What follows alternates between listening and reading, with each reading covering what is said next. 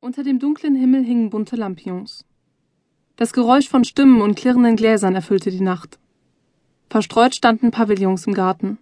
Kerzen flackerten und Musik plätscherte aus einer Stereoanlage. Auf der Tanzfläche drehte sich einsam ein Pärchen und Kinder rannten zwischen den Beinen der stehenden Gäste umher. Es war ein fröhliches Fest. An den Tischen herrschte ein Kommen und Gehen, man prostete einander zu und stürzte sich von einem Gespräch in das nächste. An einem der Tische saß ein junges Mädchen mit einem Glas Sekt in der Hand, lachte über eine Bemerkung und legte den Kopf an die Schulter der Frau, die neben ihm saß. Die Frau wandte sich dem Mädchen zu und warf einen Blick in das Sektglas. Das reicht jetzt aber langsam, sagte sie augenzwinkernd und knuffte das Mädchen in die Seite. Ach, Mama, erwiderte es. Dann stand die Frau auf und sagte, ich bin mal da drüben. Vergnüg dich noch schön, Marie. Marie wandte sich nach ihr um und hob ihr Glas. Klar, mach ich. Da beugte sich ein Mann quer über den Tisch zu Marie und sagte grinsend, Weißt du, als ich jung war, da war ich einmal schrecklich in deine Mutter verliebt. Sie war ein sehr schönes Mädchen. Leider sind wir verwandt. Marie sah den Mann halb belustigt, halb verständnislos an, und als sie nichts zu sagen wusste, leerte sie ihr Glas.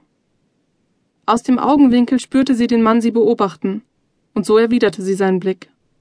Sie kannte ihn kaum, konnte sich aber erinnern, ihn auf einem alten Familienfoto einmal gesehen zu haben. Er war groß und dunkelhaarig und mochte etwa so alt sein wie ihre Mutter. Ich überlege gerade, wie alt du jetzt sein magst, Marie, sagte der Mann, und Marie erinnerte sich, dass er Richard hieß. Rat mal, sagte sie mit einem koketten Lächeln. Der Mann tat, als mustere er sie eingehend, um das Geheimnis ihres Alters in ihrem fröhlichen Gesicht lesen zu können. Mindestens siebzehn, sagte er schließlich.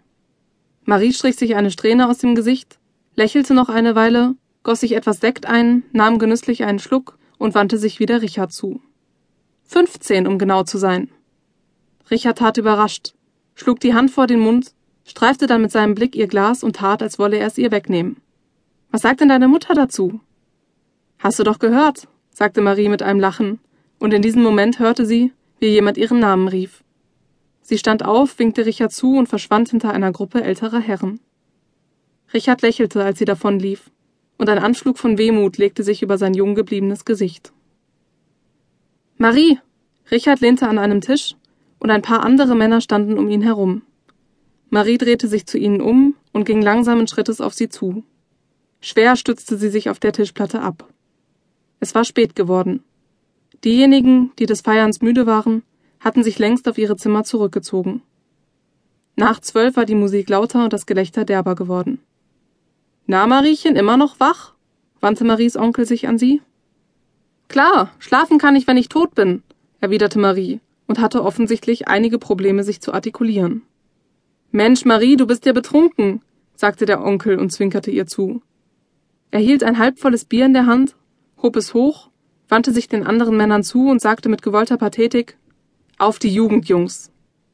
Dann leerte er sein Bier und schlug Richard auf den Rücken. Ich gehe jetzt ins Bett, Pass mir auf das Mädchen auf. Er zerzauste Marie die Haare, welche ihn mit einem spitzen Schrei von sich stieß. Ihr Onkel lachte und nahm ihr das Glas aus der Hand. Genug für heute. Dann ging er schwankenden Schrittes davon. Marie blieb ein wenig verloren etwas abseits von den Männern stehen. Dann löste sich die Gruppe langsam auf und zurück blieb Richard.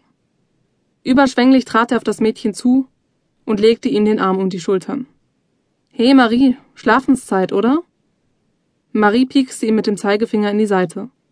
Von wegen Schlafenszeit. Ihr Fuß wippte im Takt der Tanzmusik, die noch immer aus der Stereoanlage scholl. Kannst du tanzen? fragte sie. Aber sicher kann ich tanzen, sagte Richard mit einem großspurigen Grinsen.